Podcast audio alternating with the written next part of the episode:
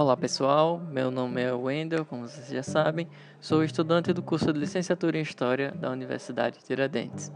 Hoje volto para contar-lhes um pouco sobre as movimentações sociais mais populares que existiram na Primeira República.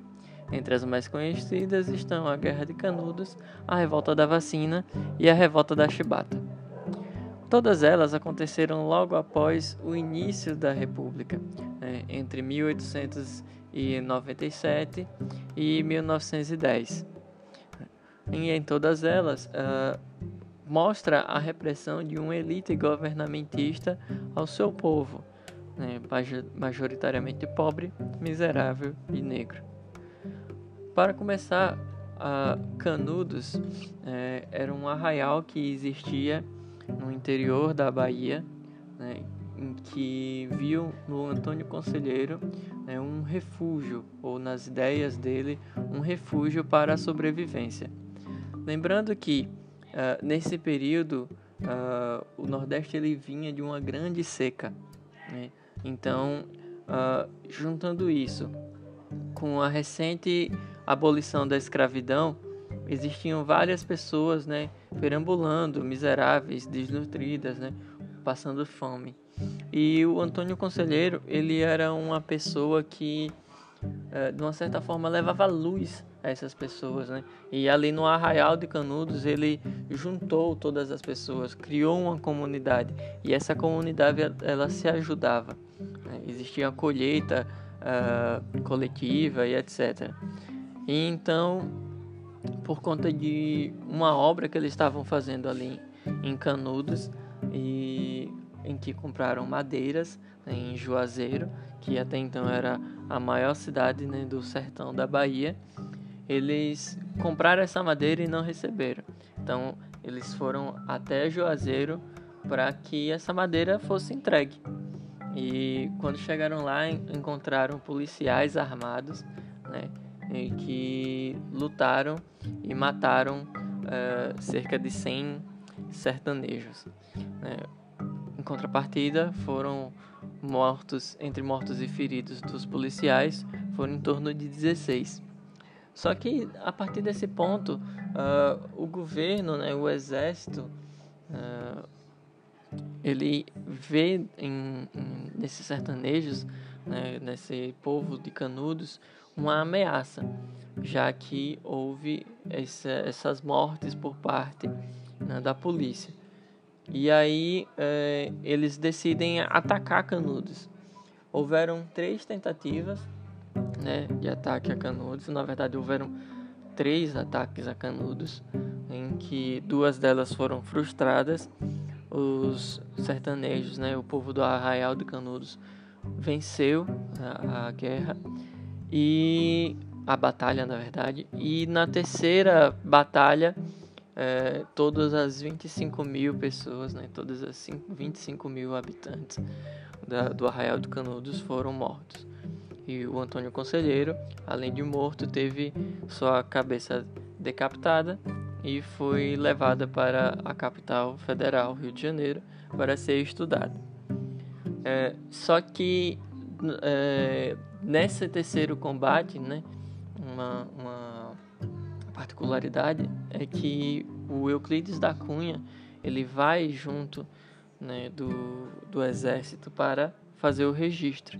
E ali ele vê o quão uh, massacrante era e a verdade em cima do que foi ali Canudos, do que era a, aquela guerra, que era a guerra entre uma elite, né, entre o governo e um povo miserável que de alguma maneira encontrou um modo de sobrevivência, né?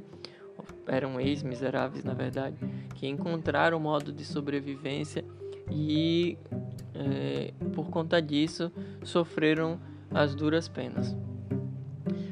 Passado mais alguns anos, é, nós temos uma segunda revolta, no a revolta da vacina. No podcast anterior, nós falamos sobre a forma como a Avenida Central né, e o processo de urbanização do Rio de Janeiro foi feito.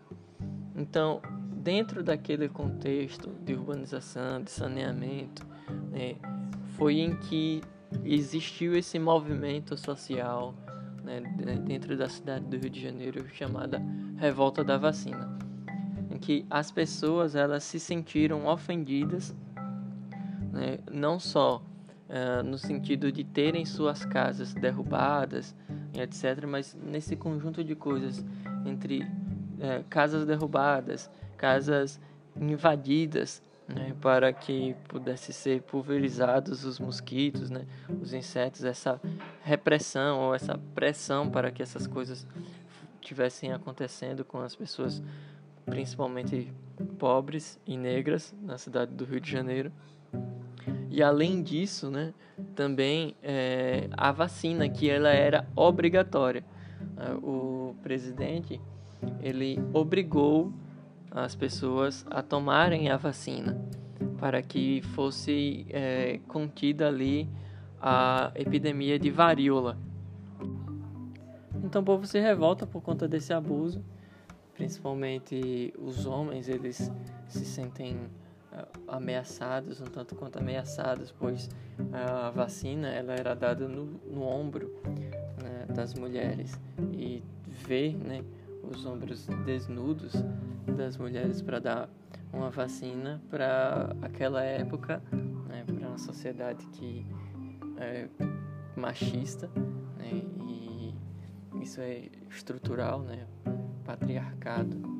Então isso a época era muito alarmante. Então era uma coisa assim, nossa, isso não pode de fato de jeito nenhum acontecer.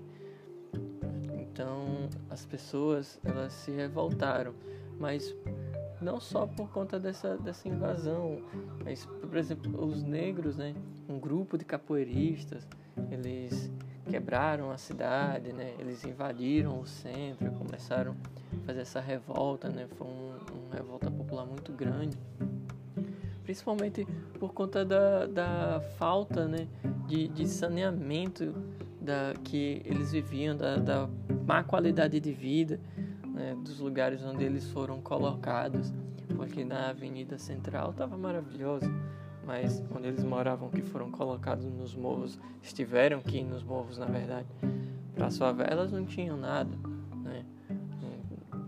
Como eu falei no podcast anterior, o problema do centro do Rio de Janeiro, né, da falta de saneamento do Rio de Janeiro, não foi resolvido, só foi colocado em um outro lugar. Então, as pessoas elas se revoltaram e teve todo esse movimento que hoje nós conhecemos como a revolta da vacina. É, uma terceira e gran, é, grande e importante revolta nesse início do século foi a revolta da chibata, né, como falei no início do podcast. A revolta da chibata ela ocorreu em 1910 e teve o seu grande nome né, da figura de João Cândido. João Cândido ele era um almirante né, da Marinha do Brasil e que a Marinha ela era composta por 90% de negros e mulatos. E por mais que a chibata havia sido abolida junto né, dos primeiros atos do regime republicano, né, ali em 16 de novembro de 89, uh, ah, o castigo ainda continuava a ser aplicado. E a chibata ela era um instrumento de força né, que o senhor do engenho, do, do escravocrata, ele tinha com os escravos. As, os negros, quando uh, faziam qualquer coisa ou para serem punidos, eles eram submetidos a um número X de chibatadas. E a Marinha ela ainda estava praticando, mesmo que perante lei, né, perante decreto, a, o uso da chibata tivesse sido abolido. Então, dentro desse cenário de maltratamento aos marinheiros, seja ele pessoal, na alimentação e principalmente nas punições cheias de resquícios da escravidão, né? Um desses marinheiros, né, o Marcelino Rodrigues, que era negro, foi condenado a brutais 250 chibatadas. não foi só condenado, como punido, e ao som de rufos e tambores. E isso se tornou o estopim. Esse foi o momento em que estourou a revolta dos marinheiros negros, que além de tomarem os navios recém-chegados da Europa, o encoraçado Bahia e o encoraçado Minas, eles também ameaçaram bombardear o Palácio do Catete. Essa cena né, do, da revolta, na verdade das chibatadas, né, ela foi reproduzida na novela Lado a Lado da Rede Globo, em que o ator Lázaro Ramos representou na cena o Marcelino Rodrigues. A novela, essa novela Lado a Lado, também teve como inspiração a obra O Cortiço, de Aloysio de Azevedo, que retratava como era a convivência, né, as situações que as pessoas viviam ali no início do Brasil no século XX. Então, uh, prestemos atenção nesses detalhes que cada uma dessas revoltas uh, elas, eles têm. Se fizermos uma comparação com os dias atuais, a qualidade de vida em que as pessoas mais pobres vivem hoje não melhorou tanto assim. O saneamento básico em muitos locais ele não existe e não precisa nem ir muito longe. Né? Para quem mora na periferia de Aracaju sabe como é isso. Então, as favelas né, do, do, Rio de Janeiro, em especial, tem o mesmo aspecto de antes. É sempre estreitas, cheias de escadarias né, para subir o morro, uh, saneamento mínimo nenhum é, barracos, barracões, né, muito parecido com os cortiços que haviam antigamente, com pessoas amontoadas. Né. Os negros são reprimidos, né, sofrem racismo brutal até hoje, comunidade principalmente. Né, uh, tem gente morta com uma furadeira na mão, né, só porque é negra, com guarda-chuva, né, tomando tiro nas costas. Isso tudo a polícia, assim como fizeram em outras situações, por exemplo em Canudos, que foi lá, reprimiu, matou todos os pobres do Arraial de Canudos. Né?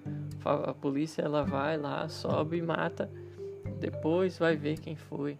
Crianças morrem dessa maneira, como esse ano já morreram. E o difícil é que as pessoas, elas, é, a cada dia que passam, né, elas parecem que não conseguem enxergar, elas não se permitem enxergar essas coisas que estão na sua cara. Né? E esse cenário triste da nossa história ainda está entre nós. Esse cenário triste que acontecia ainda está, é um racismo estruturado. E há quem diga que não existe isso.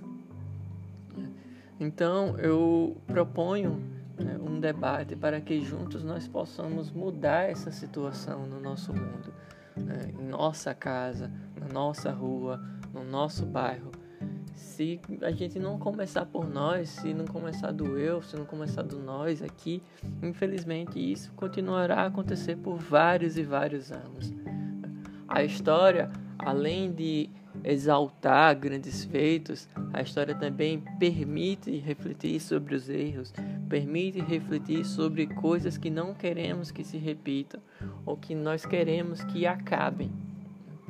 Então, agradeço a todos a atenção de quem tirou um tempinho para ouvir esse podcast e até a próxima.